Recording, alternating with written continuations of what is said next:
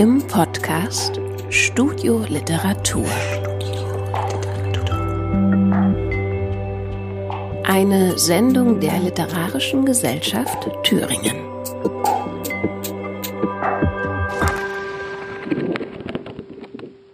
Ja, hallo meine Damen und Herren, hier ist Radio Muschelkalk, äh, das Spezialprogramm äh, bei Radio Lotte äh, innerhalb des äh, literarischen Programms äh, der Literarischen Gesellschaft äh, Thürings. Äh, ich bin André Schinkel, äh, Herausgeber in Geist und Leib äh, dieser Buchreihe, die die Gegenwartsliteratur Thürings beleuchtet. Und wir sind in diesem Jahr, das ja ein überaus seltsames Jahr ist, ein auch der Literatur zwar vor dem weißen Blatt holdes Jahr, aber doch der Öffentlichkeit von Literatur ziemlich abholdes Jahr durch den ganzen äh, Corona-Wahnsinn, äh, sind wir äh, trotzdem gewillt und bereit zu feiern, denn wir haben ein Jubiläumsjahr innerhalb der Edition Muschelkalk äh, zu begehen, nämlich den 50. und 51. Band, der in diesem Jahr erschienen ist. Äh, die Edition Muschelkalk äh, feiert dies äh, zunächst in, äh, im Radio, aber wir werden auch äh, live zu hören sein und wir werden auch uns vornehmen, diese Reihe natürlich ins Unendliche fortzusetzen.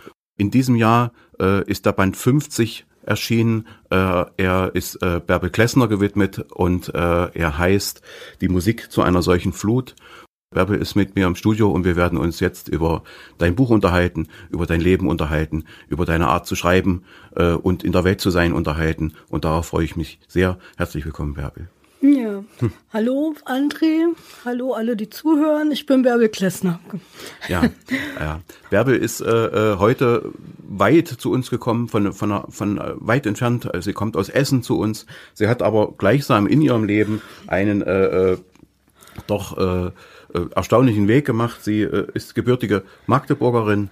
Äh, die Veröffentlichung ihres Buches fällt auch mit einem Jubiläum in ihrem äh, in ihrem Leben zusammen äh, und äh, sie hat äh, den Weg von Magdeburg über Haldensleben, Jena, Köln, Weimar und Essen wieder zurückgefunden. Wir sind also heute hier in Weimar und feiern dieses Buch. Äh, wir werden auch sehen, innerhalb des Buches gibt es immer wieder Anklänge an Thüringen, an die thüringische Zeit.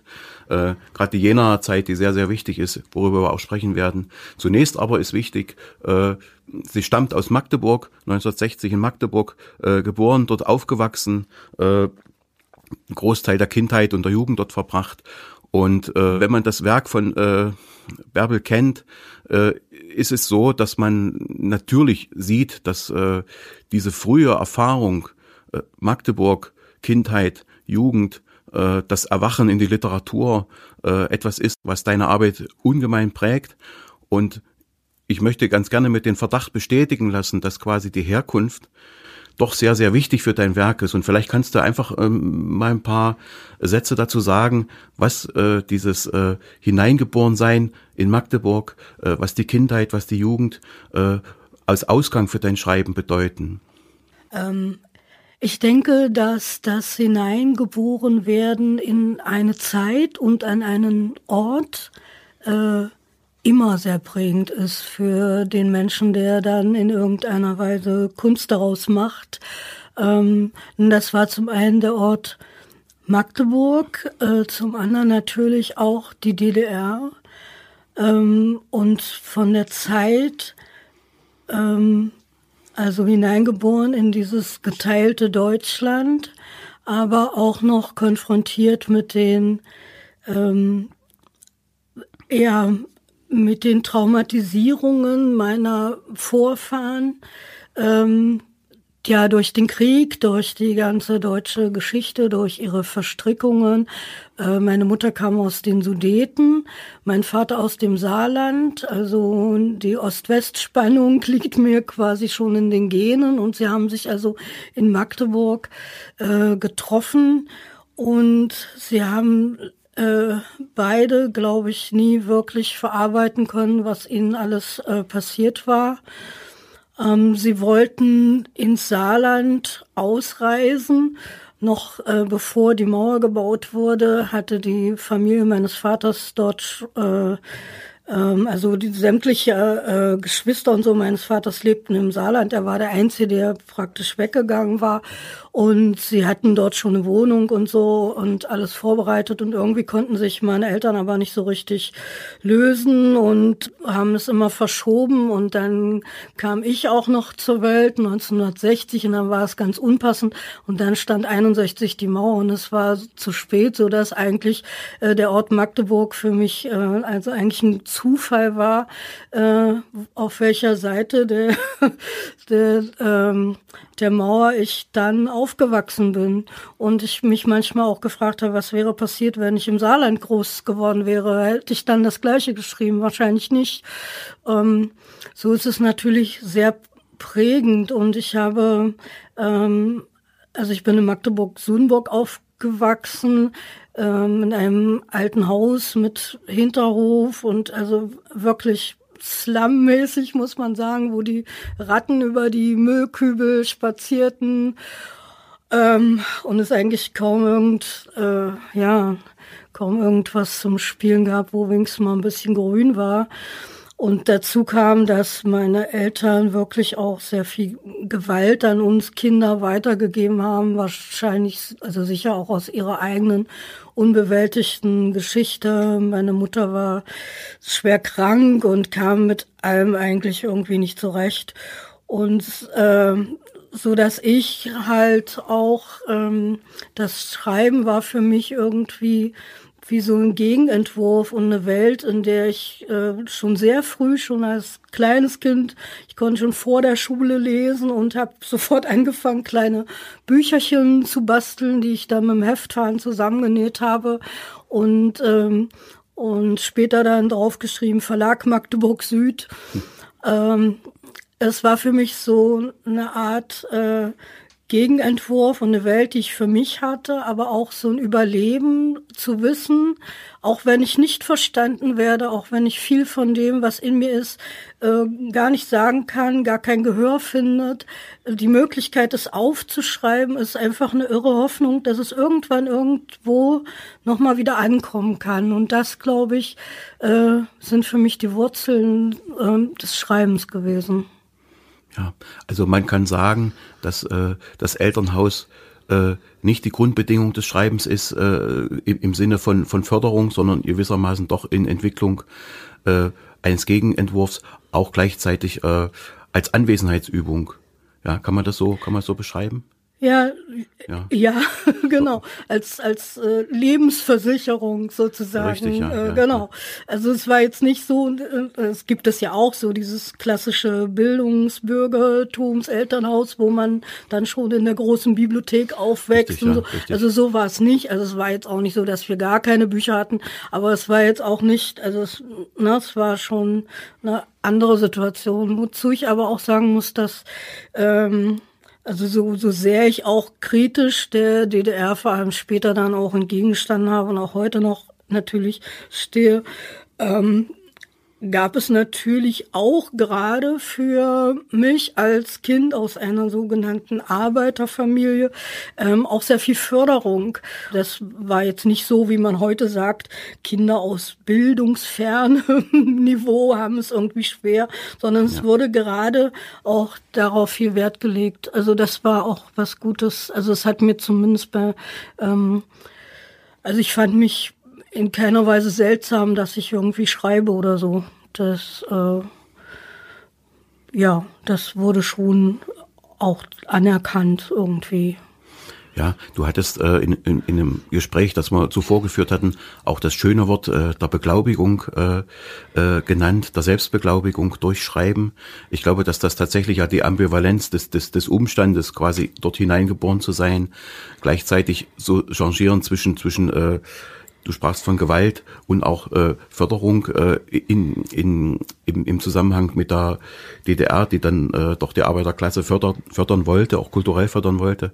Äh, und gewissermaßen ist es tatsächlich so, dass dieses Schreiben, und wahrscheinlich ist das bis heute so geblieben, tatsächlich eine Überlebensübung ist. Kann man das so klar beschreiben? Ja, ob es das bis heute so ist, weiß ich nicht, weil ich denke, es ist dann im Laufe der Jahre auch noch vieles anderes dazugekommen. Und äh, es sollte auch nicht falsch verstanden sein in dem Sinn, dass ich jetzt sehr viel geschrieben hätte. Also dass ich, ich habe hier zum Beispiel keinen autobiografischen Roman über meine Kindheit geschrieben oder ja. irgendwie sowas. Also ich habe das nie, nie so direkt äh, um ja umgesetzt, äh, aber es hatte für mich trotzdem ähm, also diese diese Art sich sich ausdrücken zu können und ähm, auch ähm, anders als im, sage ich mal, im Alltagsgespräch oder so, auch mit bestimmten poetischen Formen eben einfach sich auch mit Menschen auf einer ganz anderen Ebene sozusagen auch verständigen zu können. Also das ist was, was, äh, was glaube ich für für mein Leben äh, also was sehr sehr Wichtiges war und teilweise auch noch ist, aber wie gesagt, es ist jetzt nicht so, dass ich jetzt das, äh, dass das dieses Überleben oder diese Aufarbeitung von von der von den Gewalterfahrungen, das alles, dass das jetzt so unmittelbar in die Texte geflossen ist. Vielleicht sogar ähm, also muss ich sagen, ich, das ist mein erster Essayband. Ich habe davor Gedichtbände nur veröffentlicht und natürlich schon manchmal auch andere Texte in Anthologien und so. Ähm, vielleicht ist gerade in diesem Band das erste Mal so viel unmittelbar autobiografisches auch mhm. reingekommen, wie es eigentlich in den Gedichten dann doch noch mal anders mhm. ist also eine andere Transformation ja. und, und quasi durch den durch den Essayband, der jetzt äh, äh, mit äh, Gedichten und diesen Fließtexten, die ja gewissermaßen dieses Changieren zwischen Erzählen und poetischem Schreiben halten äh, und gewissermaßen, das fällt mir auch auf, dass äh, äh über den Essay, sowohl über den Essay als auch über die die Fließtexte, die Partituren Texte, äh, die Annäherung ans Selbst nochmal auf eine andere Weise möglich ist und äh, dass, dass ich glaube, mh, hm, dass es vielleicht an, an, an diesem Punkt ganz gut ist, so ein Band zu haben, der, der vielleicht dann auch äh, rückstrahlt auf die anderen Bände, der gewissermaßen die Töne nochmal aufnimmt und äh, gewissermaßen auch partiell zumindest sowas wie ein Erinnerungswerk an Dinge, die es so nicht mehr gibt. Also wir haben äh, äh, die Erinnerung an Magdeburg, dass es so nicht mehr gibt. Wir haben die Erinnerung an die Zeit in Jena, die es so nicht mehr gibt. Also die Vorwendezeit in Jena, die ja auch eine bewegte, turbulente Zeit war. Hat dich in der Zeit das Schreiben auch begleitet, die ganze Zeit? Ja, in der Zeit hat mich das Schreiben wirklich extrem begleitet. Das ja. Schreiben, aber auch das Lesen, ja. muss ich halt auch sagen. Es gibt ja auch den einen Essay über äh, Franziska Linkerhand von Brigitte Reimann, der, das für mich damals ein wirklich überlebenswichtiges Buch war. Ja. Ähm, und auch andere äh, DDR-Schriftsteller, auch Gedichte. Ähm, und also es äh, war so, dass mein äh, Vater ist gestorben, als ich acht war, und meine Mutter ist dann später an Krebs erkrankt. Und sie war aber so eine Person, die das auch nicht, die, die überhaupt, also die ganz viele Themen total tabuisiert hat. Und das wurde, durfte überhaupt nicht angesprochen werden.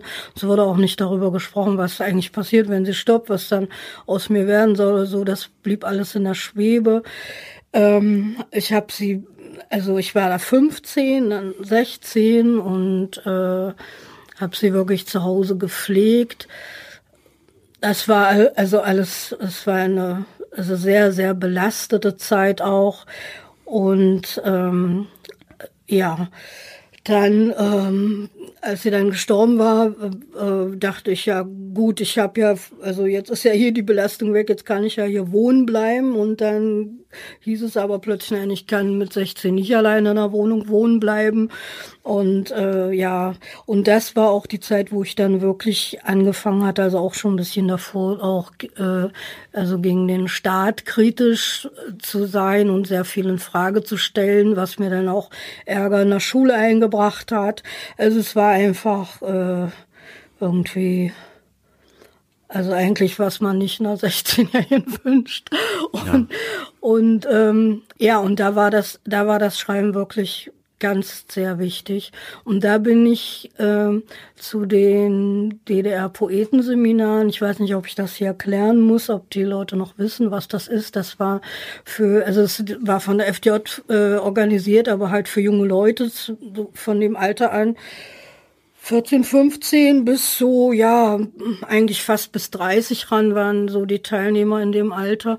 Und das wurde von Schriftstellern und Schriftstellerinnen betreut und es war eine ganz intensive Förderung von, ja, von Nachwuchstalenten, ähm, wo sich wirklich ganz äh, ernsthaft mit den Texten auseinandergesetzt wurde und ähm, und ich habe da ein ziemlich jungen Alter, also mit gleich mit 15 so teilgenommen. Äh, es gab in Magdeburg die Bezirksseminare, die im Winter immer in den Winterferien im Februar stattfanden und im Sommer gab es das zentrale DDR-weite in Schwerin im Schloss äh, im Schweriner Schloss. Damals noch, später war es woanders.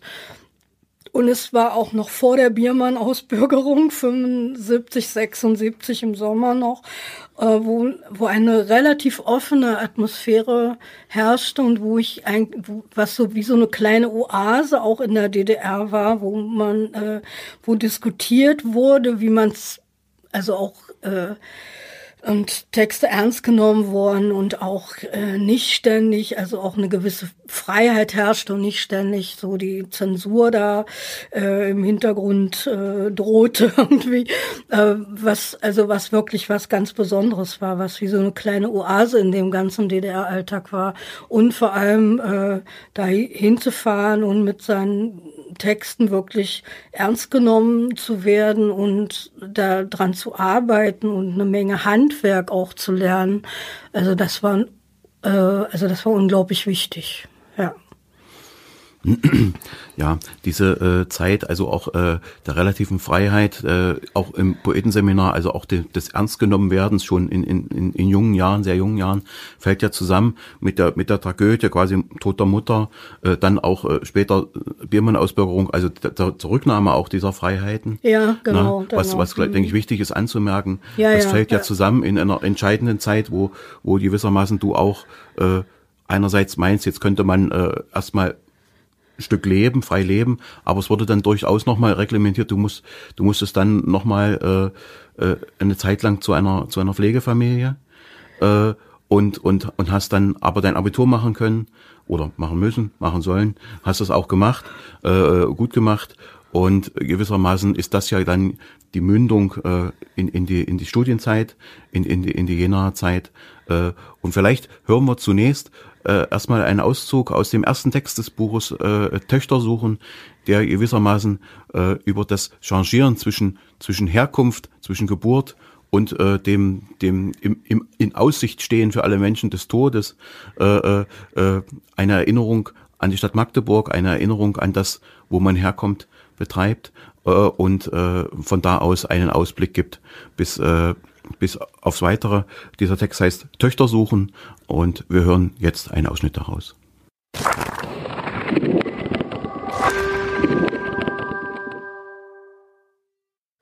Töchter suchen. Vor sieben Jahren. Vor sieben Jahren schrieb ich, dass ich noch echte Kutscher kannte. Und die Kutscher noch gekannt zu haben, ist ein ungeheuerliches, nostalgisches Gefühl. Ich leiste es mir neuerdings, und wenn ich es heraufbeschwöre, dann nicht ohne eine gewisse Koketterie.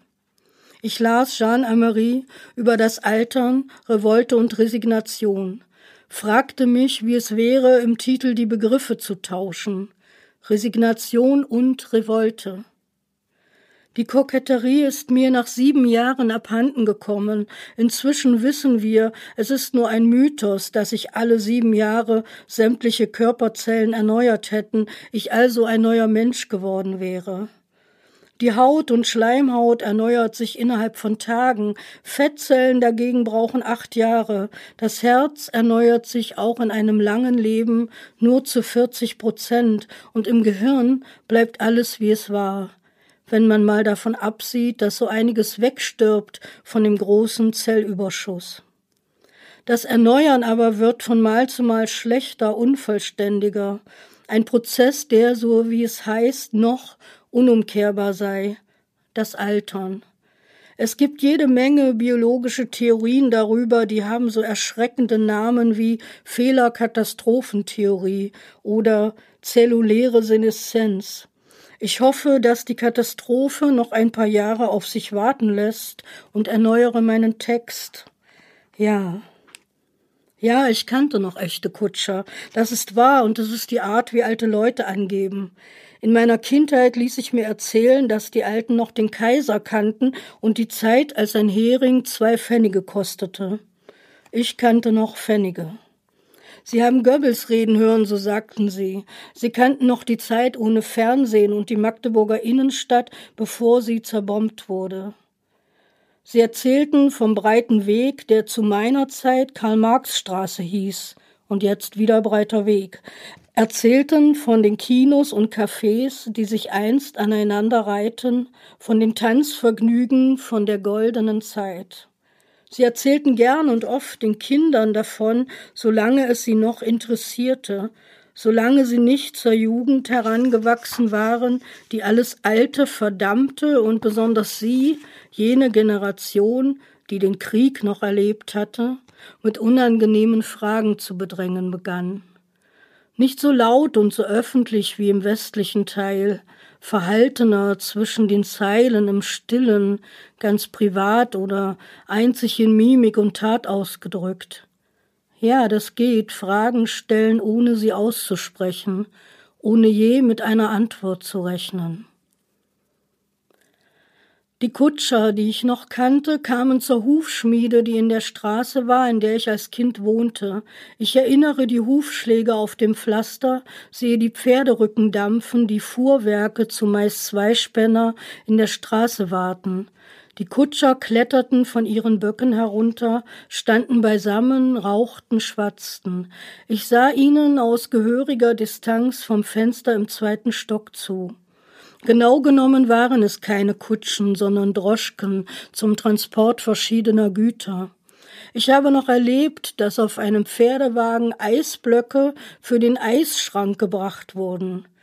Meine Mutter nannte den Kühlschrank, den wir auf Raten abstotterten, noch jahrelang Eisschrank. Nun handelt es sich um ein ausgestorbenes Wort. Adieu.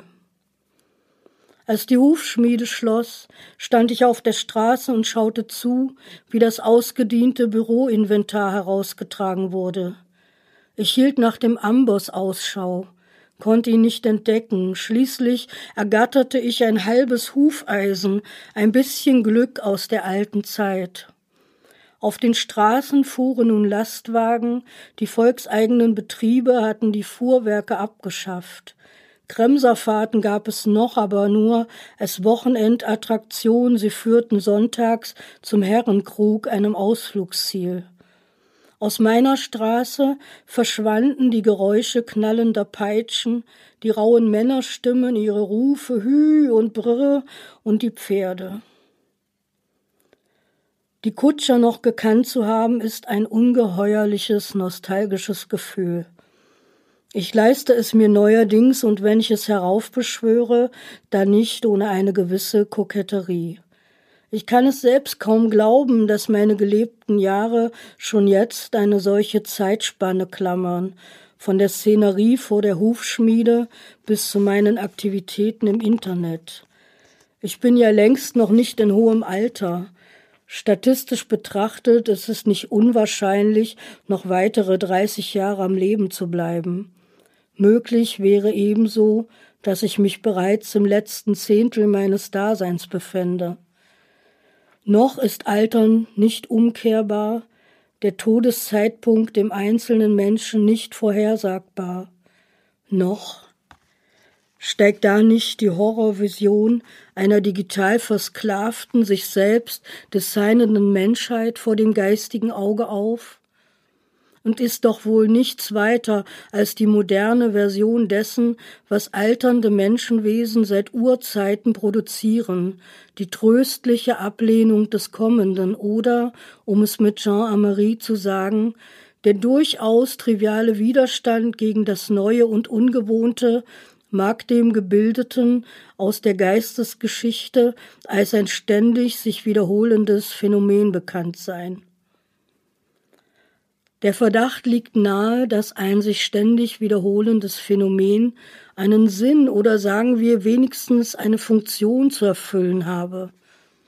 Es ist schwer, wenn man im Frühling stirbt, du weißt aber leichter doch, wenn jener kulturelle Entfremdungsprozess, den das Altern mit sich bringt, fortschreitet und dem am Leben hängenden Menschen vorzugaukeln vermag, dass es immer nur bergab ginge mit der Welt und der Menschheit, es also wenig und immer weniger verlockend erscheint, sich noch bemühen zu beteiligen. Wer an die Schwelle gerät, schreibt Amery, dieser ein Jahren früher, jener ein wenig später, mancher gewappnet mit Aufrichtigkeit, ein anderer gefangen in einer Selbsttäuschung, die aber allemal sich als wenig solide erweist, muss irgendwann erfahren, dass er die Welt nicht mehr versteht. Soweit, adieu. Vor sieben Jahren beschrieb ich eine nächtliche Zufallsbegegnung mit einer alten Dame in Weimar, die so wunderbar zu illustrieren schien, was Jean Amery über die Menschen geschrieben hatte, die an die Schwelle geraten und irgendwann erfahren würden, dass sie die Welt nicht mehr verstehen. Also ich verstehe ja die Welt nicht mehr, sagte die alte Dame mehrmals, und das sehr ausdrücklich und pointiert, und sie betonte im Satz das Ich. Nun, eigentlich wiederholte sie den Spruch alle zwei Minuten immer mit einem Gesichtsausdruck, als teile sie eine wichtige Neuigkeit mit. Sie war adrett gekleidet und ordentlich frisiert, beinahe ein wenig extravagant, und als ich auf ihre Füße hinunterblickte, weil ich Hausschlappen vermutete, erwies es sich als falsch. Nicht mehr die neuesten, aber sie trug Pumps. Wäre es nicht nachts um drei in menschenleerer Straße gewesen, ich hätte mich nicht um sie gekümmert. So versuchte ich, ihre Adresse zu erfahren und nickte immer wieder dazu, dass sie die Welt nicht mehr verstehe. Es klang nicht verzweifelt, rechtfertigend oder hilflos, sondern kokett und beinahe ein wenig stolz. Im Freundinnenkreis diente die Episode noch lange als Heiterkeitsgarant. Immer wenn uns etwas sonderbar erschien, ahmten wir den leicht pikierten Tonfall nach. Also ich verstehe ja die Welt nicht mehr und fingen lauthals zu lachen an. Auch das Lachen ist mir abhanden gekommen. Heute sitze ich hier und denke an eine ganz andere Zufallsbegegnung, die ich vor kurzem an einer Bushaltestelle in der nördlichen Innenstadt Essens hatte. Es war später Nachmittag, schon dunkel. Ich wartete allein auf den Bus, als ein junger Mann dazukam und mich ansprach. Er hatte ein hübsches Gesicht, große braune Mandelaugen. Er war betrunken, torkelte, kam mir zu nah, war aber freundlich, fragte, wann der Bus käme, machte mir Komplimente. Da er ein eigenartiges Wort benutzte, das sich nach Süddeutschland, vielleicht Bayern sortierte, fragte ich, woher er käme. Aus dem Iran, war die Antwort. Ich bin Arier. Iraner heißt nämlich Arier, wusstest du das? Ich wich zurück. Da griff er meine Hände, sagte mehrmals, Gott segne dich murmelte eine Weile lang etwas und sagte dann, ich habe für dich gebetet. An welchen Gott glaubst du? An Jesus Christus natürlich. Es gibt nur den wahren Gott. Allah und so ist alles das Gleiche. Ich hasse die Syrer. Warum hast du die Syrer? Sie kommen hierher, weil sie angeblich Schutz suchen und dann zünden sie einen Obdachlosen an am Geburtstag von Jesus Christus, am heiligen Geburtstag. Stell dir das mal vor. Man sollte sie foltern und in den Krieg zurückschicken. Das will Jesus Christus? fragte ich. Andere Menschen töten? Ich habe nicht töten gesagt, erwiderte der Mann, foltern und zurückschicken. Ich versuchte immer mehr nach hinten auszuweichen, hatte aber nicht mehr viel Spielraum. Ich war froh, dass noch ein paar potenzielle Fahrgäste dazugekommen waren. Da wurstelte der Betrunkene einen schwarz-rot-gelben Schal aus seiner Jacke und schrie, ich bin Deutschland, ich gebe es zu, ich bin AfD, ich bin ein Rechter. Dann nahm das Gespräch eine unerwartete Wendung. Jetzt bin ich dir auf die Nerven gegangen, was? sagte der Mann. Ich ja. Und er zog sich tatsächlich von mir zurück. Ich habe lange, lange heiß geduscht, als ich nach Hause kam.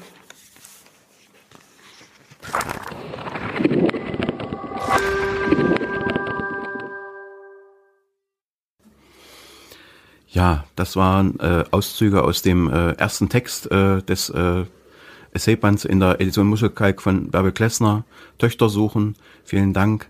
Äh, die nächste Station, Bärbel, äh, wäre Jena, äh, ein, eine wichtige Lebensstation. Äh, du wirst früh Mama, äh, Mutter von zwei Töchtern und du bewirbst dich. Ja, aber erstmal eine. Ja, ja, nicht gleichzeitig, ja. Äh, obwohl ich bin, ich bin ja äh, gleichzeitig äh, nicht ja. Mama, aber Vater von zwei Töchtern geworden. Ja, das gibt's auch. Nee, äh, nach der frühen Mutterschaft äh, gibt es äh, die Bewerbung äh, in Jena. Du bewirbst dich für äh, ein Fach, äh, von dem ich dich gleich auch frage, ob das gewissermaßen das Wahlfach schon war. Du bewirbst dich für das Studium der Psychologie äh, und du bekommst es. Und gewissermaßen, wenn ich dem Vorgespräch äh, nachlausche, ist das gewissermaßen auch eine Sache gewesen, die dich selbst überrascht hat. Und vielleicht kannst du ja dazu was sagen. Psychologie, Sozialpsychologie, soviel ich weiß, äh, in der äh, äh in der noch äh, bestehenden DDR Ende der 70er, Anfang der 80er Jahre, äh, was das für eine Art Studium war. Und äh, Jena als wichtiger Ort äh, ja auch für, für, für den Blick woanders hin äh, ist ja vielleicht auch eine wichtige Station. Da können wir aber vielleicht später drüber hin. Zunächst erstmal die, die äh, Zulassung zum Psychologiestudium. ähm, ja, ich wollte damals äh, immer schreiben und dachte, da, dazu muss man das Leben kennen, dazu muss man nicht studieren. War dann aber so ein bisschen gedrängt, das Abitur zu machen. Und dann habe ich gedacht, äh, ja, und damals in, in der DDR hieß es ja immer, wenn du jetzt das Abitur hast, dann musst du auch studieren, sonst hast du jemandem den Platz weggenommen und so. Und dann ähm, habe ich gedacht, ja, ich bewerbe mich mal für Psychologie. Da sind äh, immer sehr viele Bewerber auf die Plätze und da klappt das sowieso nicht und dann bin ich frei und dann hat es aber geklappt. Und dann Studium der Sozialpsychologie in der FSU in Jena war, also ich habe da 79 angefangen. Äh, das war, also zumindest die ersten Jahre hatte das kaum mit Psychologie zu tun, sondern war rein ideologische Ausrichtung. Wir haben uns also zwei Jahre mit äh, einem Buch beschäftigt, das hieß Die Grundlagen der sowjetischen Sozialpsychologie und war eigentlich eine Marxismus-Leninismus-Veranstaltung. Und ähm, ja, und es war auch so, dass ich Anfang der 80er Jahre, ähm, nachdem es in Jena auch so eine Opposition gegeben hatte und dann aber äh, so eine ideologische Verschärfung, äh, also Kontrolle und so viel mehr äh, wieder einsetzte und das dann wirklich unerträglich wurde an der Uni. Und zudem habe ich auch keine Perspektive so gesehen, äh, was man dann in der DDR überhaupt damit anfangen kann. Ähm, so, also, so dass ich, also ich hatte auch das Gefühl, wenn ich jetzt so eine DDR-Karriere da anstrebe, äh, dass ich dass ich mir dann nicht mehr treu sein kann oder so. Also das waren so die Gründe auch, warum ich das Studium beendet habe. Und natürlich auch, dass man eigentlich ähm, überhaupt nichts lesen durfte, was auch nur irgendwie mit dem Fachgebiet zu tun hatte. Ähm, also sämtliche Begründer, Autoritäten, die irgendwas mit Psychologie zu tun hatten, sei es Freud und Jung, sei es, äh, es war alles im Giftschrank, hieß es, also wir durften eigentlich nichts lesen, es war alles als dekadent abgelehnt.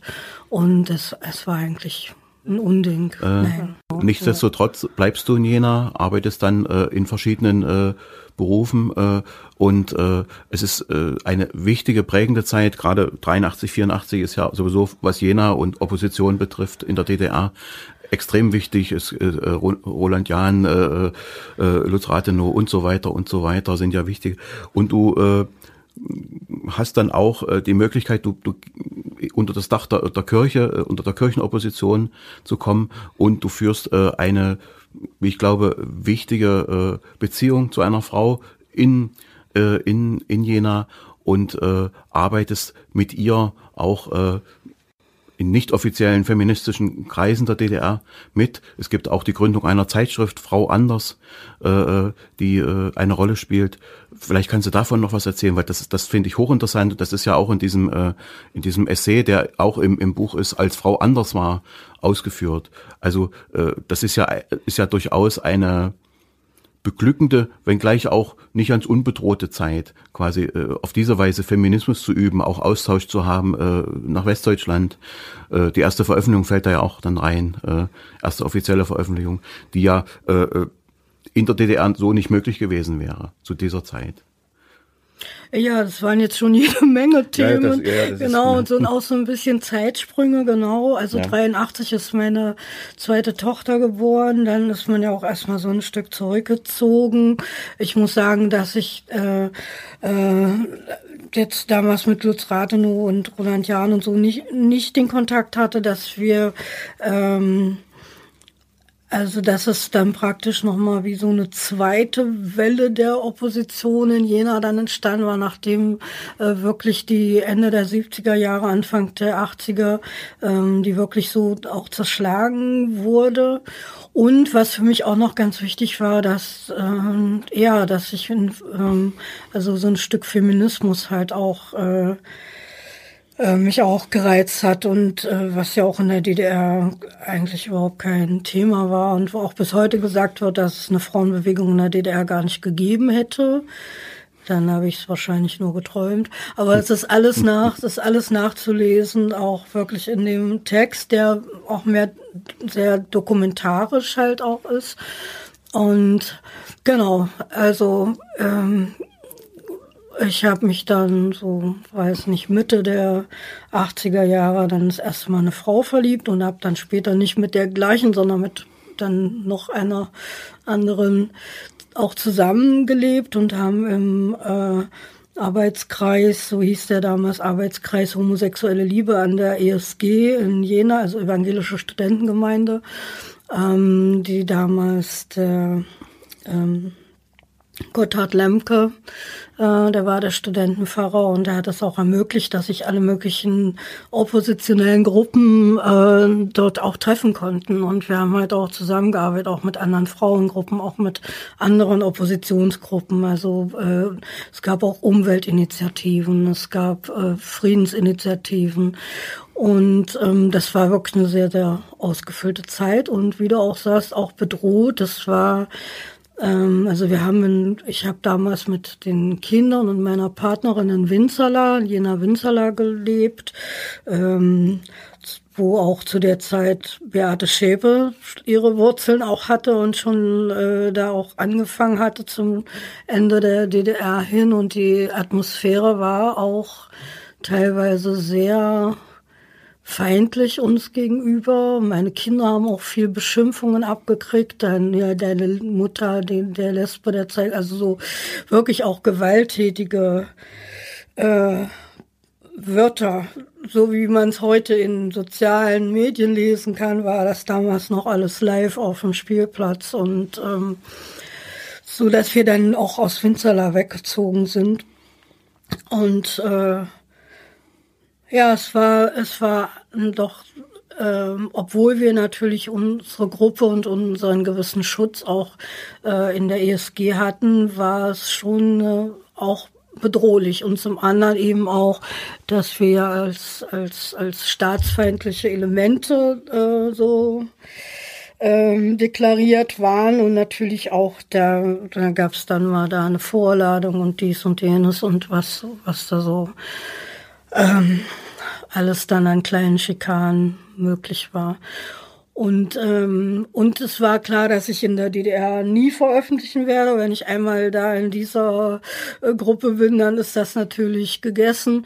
Und hatte aber in, äh, in der äh, Veranstaltungsreihe Künstler für andere, die immer in Jena in der Friedenskirche stattfand und wo ähm, also Künstler auftraten, sei es mit Lesungen, aber auch Theater, auch ähm, andere Kunstformen, ähm, die vom Staat her kein, nicht mehr so die Möglichkeit hatten, bis hin halt zu Berufsverbot. Und zum anderen wurden die Einnahmen dann immer gespendet an Projekte im Inland und im Ausland. Also im Inland waren es halt wirklich auch dann an diese Gruppen, damit die eben auch arbeiten konnten und ihre Forschungen oder was auch immer durchführen konnten und und zum Teil eben auch an Projekte wie Nicaragua oder so ne? So und deswegen hieß das Künstler für andere. Und in dieser Reihe habe ich das erste Mal wirklich vor großem Publikum also vor einer gefüllten Friedenskirche in Jena ja. äh, eine Erzählung gelesen.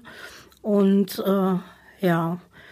Und es war immer so, dass, na, also dass bei diesen Veranstaltungen, dass immer draußen die Einsatzwagen äh, der äh, Polizei standen und man eigentlich nie wusste, wenn man aus der Kirche kam, ob, also ob die einen einfach gehen lassen oder nicht. Ja, das war gut ja. gegangen, aber es war immer so eine Drohkulisse anwesend und es wurde auch immer fleißig mitgeschrieben, was ich dann hinterher äh, dann aber erst lesen konnte. Ja, ja. ja. Ja, äh, noch kurz äh, zu, zu, zu den starken Frauen in der DDR. Du hattest ja schon angedeutet, also äh, dass es äh, eine Frauenbewegung äh, nicht gegeben hätte, ist, ist, ist vehement zu bestreiten. Und es gibt ja durchaus auch in der, in der Literatur der DDR äh, eine Reihe starke Schriftstellerinnen, die ja durchaus auch einen wichtigen Einfluss und eine wichtige Stimme hatten. Wir hatten, äh, Brigitte Reimann hat es schon angesprochen, äh, wir haben auch äh, über Elke Erb gesprochen, die, die ja auch äh, ganz, eine ganz gerade Spur zog und da unbeeindruckt war und jetzt in diesem Jahr mit Recht ja auch äh, mit dem Büchnerpreis noch ausgezeichnet wird. Ähm, und, ach so, und, ja, und nee. Sind, ich hatte noch es, gesagt, es, Helga Schubert genau, mit dem genau. Bachmann-Preis jetzt noch ausgezeichnet. Der Bachmann-Preis genau. ist auch äh, ja. noch so eine, und, und äh, wir sprachen auch über Christa Wolf, die ja durchaus, äh, ja, auch nach der Wende als umstrittene Autorin, aber trotzdem eine wichtige Autorin, gerade auch für die Stimmen, Stimme der, Stimmen der Frauen in der DDR ja. äh, äh, galt. Und, und äh, ich denke, dass, dass, äh, das ist gut und wichtig, dass man das immer wieder auch sagt und, und, und, und zeigt, dass es ja all diese Dinge tatsächlich gab.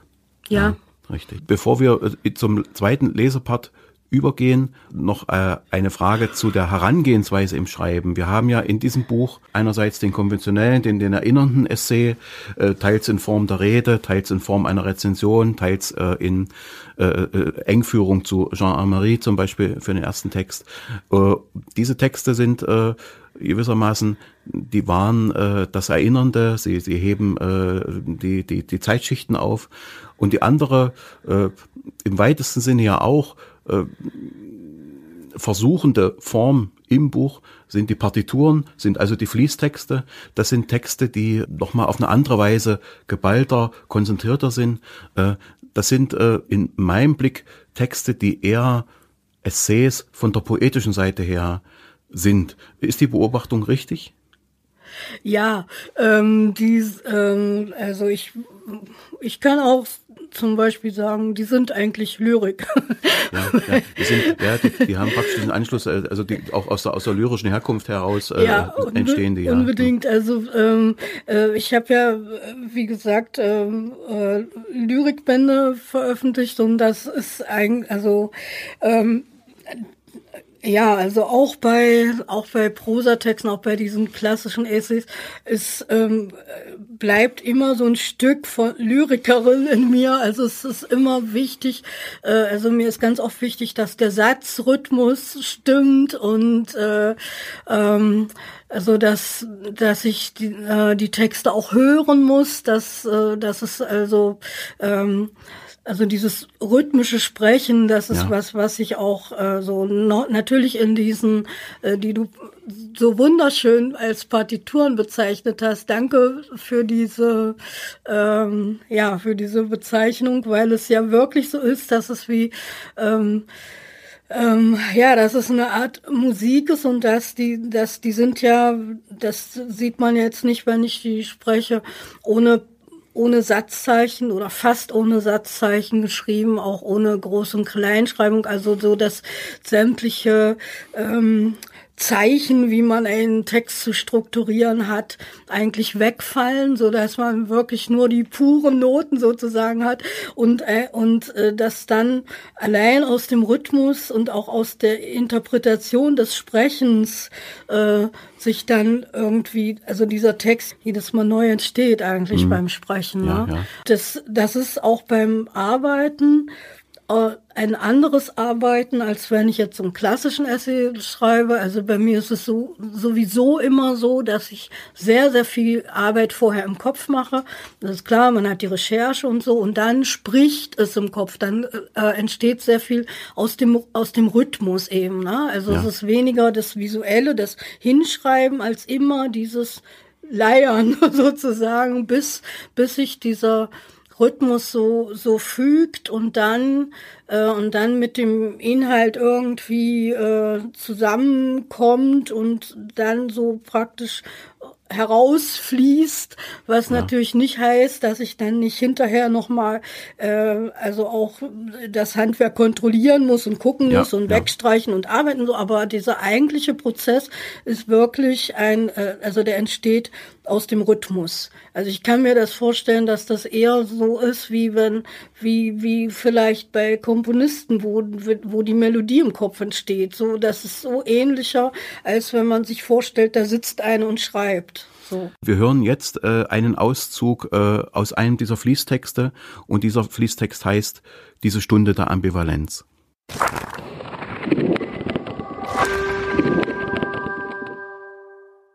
Diese Stunde der Ambivalenz. Wer Städte nicht kennt, in die es hereinschneit, die in fragile Koordinaten gewebt ihren Schnittpunkt zwischen Straße und Himmel balancieren, oder deren Zentrum ein Nabel ist, auf den Hestia ihren Herd mauern ließ, steinig und rund, am Hort der vier Winde, aus dem Stahlbäume wachsen mit Glaskronen, die kreisrunde Schatten werfen, unter denen sich drei Bauwerke gegeneinander verbeugen, ihre Brüstungen ihren Ausschnitt darbieten, die roten Zungen ausrollen, gesäumt von schwingenden Kordeln, als wollten sie einen Sog erzeugen. Wer noch niemals in solcher Mitte stand, mit viel zu großer Tasche über der Schulter und dem Rollgepäck zu Füßen, O ihr verheißungsvollen Namen, zum halben Mond, zum wilden Bären, zum sinkenden Schiff, ihr stolzen Fassaden mit den leuchtenden Tausendaugen, Kavaliere von Häusern, die das Versprechen diskreter Beflissenheit wie ein Duft von feinem Parfümstaub umweht, und all das Funkeln und Buckeln, es täuscht nicht darüber, wie geschickt ihr eure Rückseiten verbergt, Abzüge, aus denen Mixturen von Gerüchen wabern, Fisch, Öl, Essig, Kraut, vergorenes Obst, der Dunst der schuftenden, rennenden, säubernden, schiebenden, lächelnden Menschen, Körperschweiß, Seelenschweiß, in Eile abgewaschen, wegdesinfiziert. Wer noch nie versucht hat, die Vorderseite eines Hotels abzuschreiten, das Panorama mit den Füßen zu scannen, dabei den Blick nach oben, Sterne zählend, wer nicht weiß, dass es sich mitdreht, so dass niemals jemand um die Ecke biegen wird, dorthin, wo Kellner und Zimmermädchen nach Schichtschluss Backbord das Gebäude verlassen, und dass es scheppert, wenn sie gehen, weil sie auf die Scherben der herabgefallenen Gesichter treten, kleine Schirme mit Dienstprogrammen, Eifer, Geduld und Freundlichkeit. Und dass sie nun am nächstbesten Spiegel ihr Gesicht neu überschreiben müssen, eine leere, müde Fläche. Wer nicht sieht, wie sich Elspieta mit einem rot wie bröckelnder Ziegelstein einen viel zu weiten, schlingernden Mund aufmalt und schwarze Strahlen von Wimpern, die wie ein Flussdelta über das Jochbein ziehen. Wer sie nicht wiedererkennt in der einzigen Bar, die auch so spät noch aufhat, wer den scharfen, betörenden Geschmack der einander verfehlenden Einsamkeit nicht schluckt und dazu nicht die Kulissen versteht, ihr Schweigen in Leder und Stahl. Wie, wie will er wissen, dass nun, da es Nacht ist und die von den Fluren zweigenden Zimmer mit Menschen gefüttert in einen Schlaf verfallen, indem sie mit leisen, gurgelnden Geräuschen wohlig und gründlich ihre Gäste verdauen. Wie, wie, ach, wer, wer.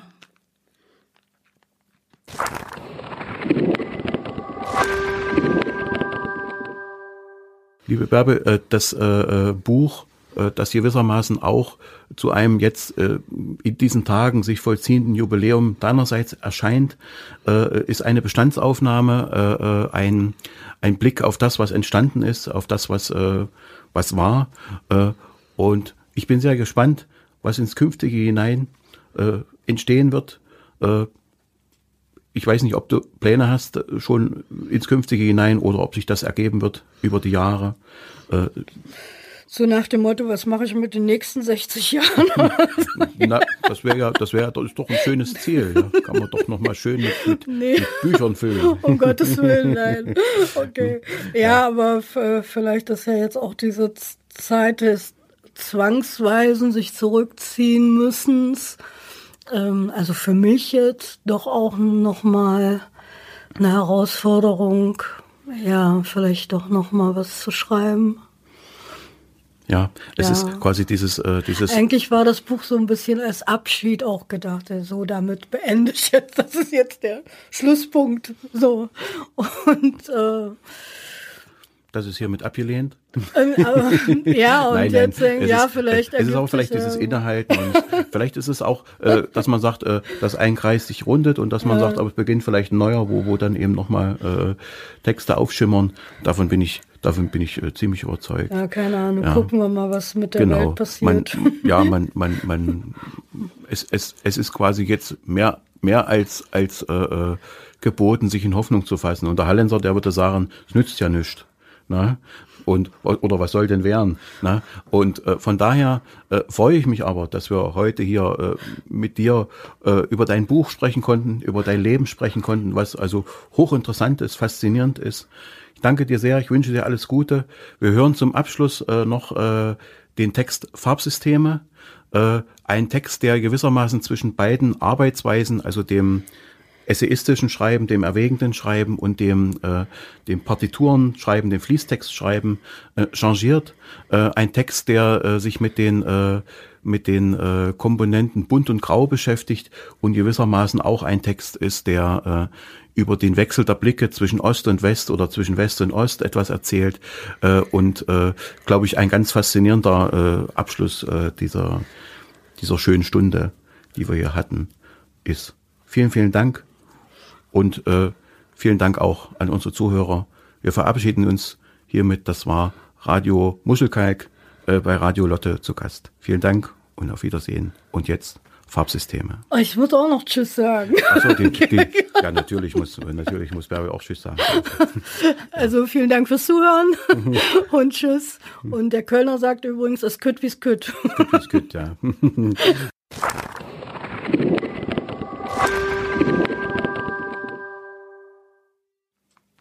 Farbsysteme. Ein Farbraum unterliegt als Modell der Wirklichkeit den Grenzen seiner Definition.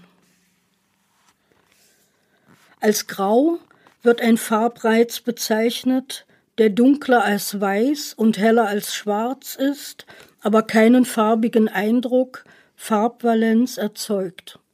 Grau besitzt keine Buntheit, es ist eine unbunte Farbe. Alle Abstufungen zwischen reinem Weiß und reinem Schwarz Schwarz-Weiß-Skala werden als Graustufen bezeichnet.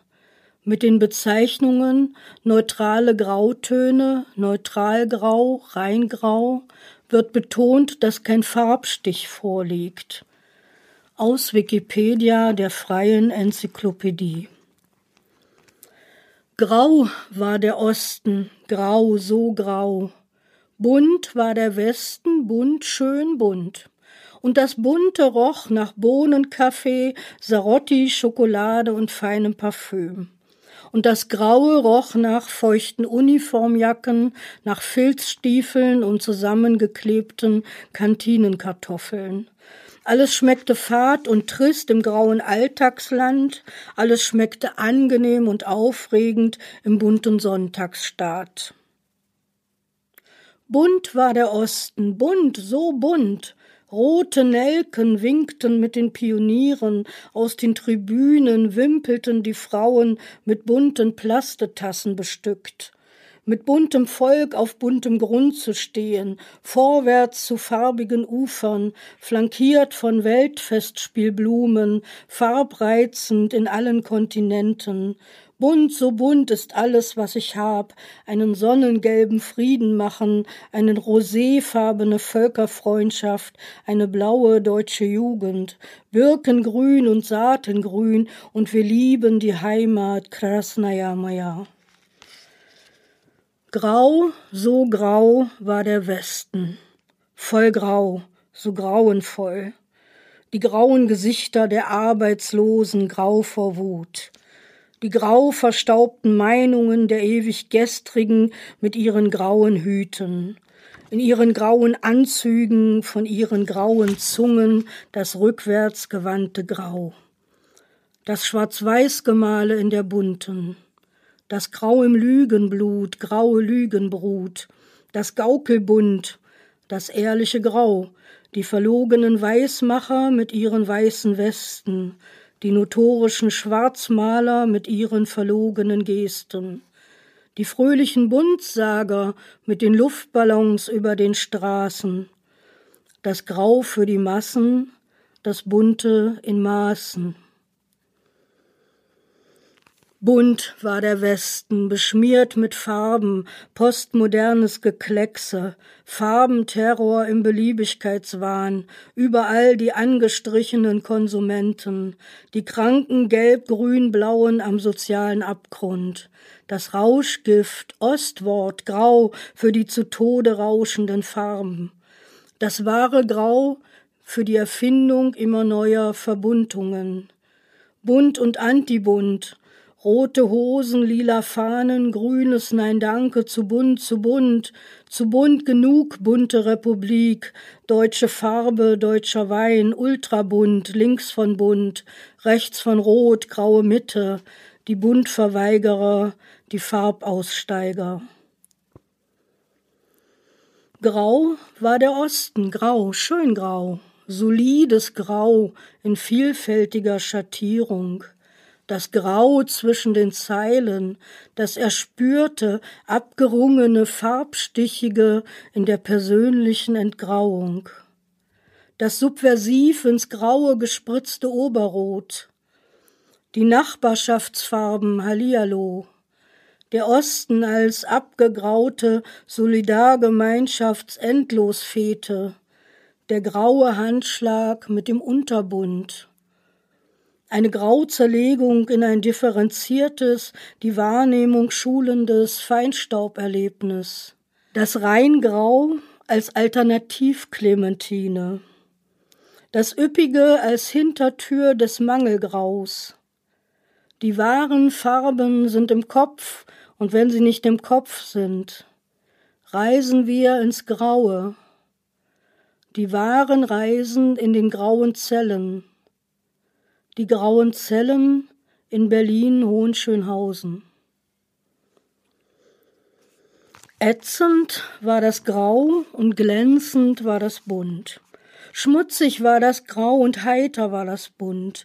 Grauer Brei aus ergrauten Parolen, die sich in Hautporen stopft, aufs Atmen trampelt, der sich in Nasen bohrt, vor Augen nebelt und auf Ohren schmiert.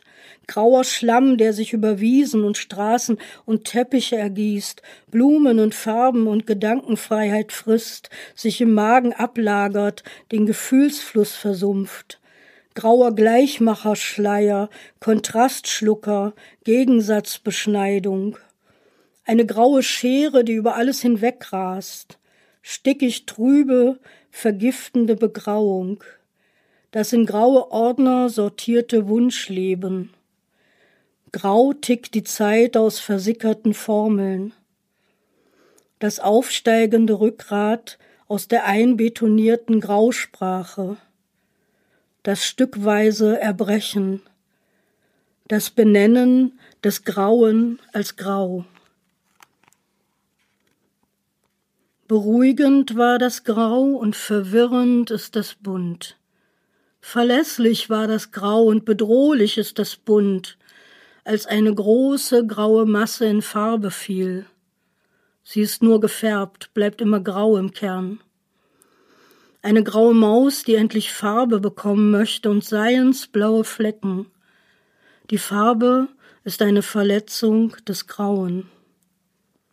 Farbe ist diejenige Gesichtsempfindung eines dem Auge des Menschen strukturlos erscheinenden Teiles des Gesichtsfeldes, durch die sich dieser Teil bei einäugiger Beobachtung mit unbewegtem Auge von einem gleichzeitig gesehenen, ebenfalls strukturlosen, angrenzenden Bezirk allein unterscheiden kann. Definition nach DIN 5033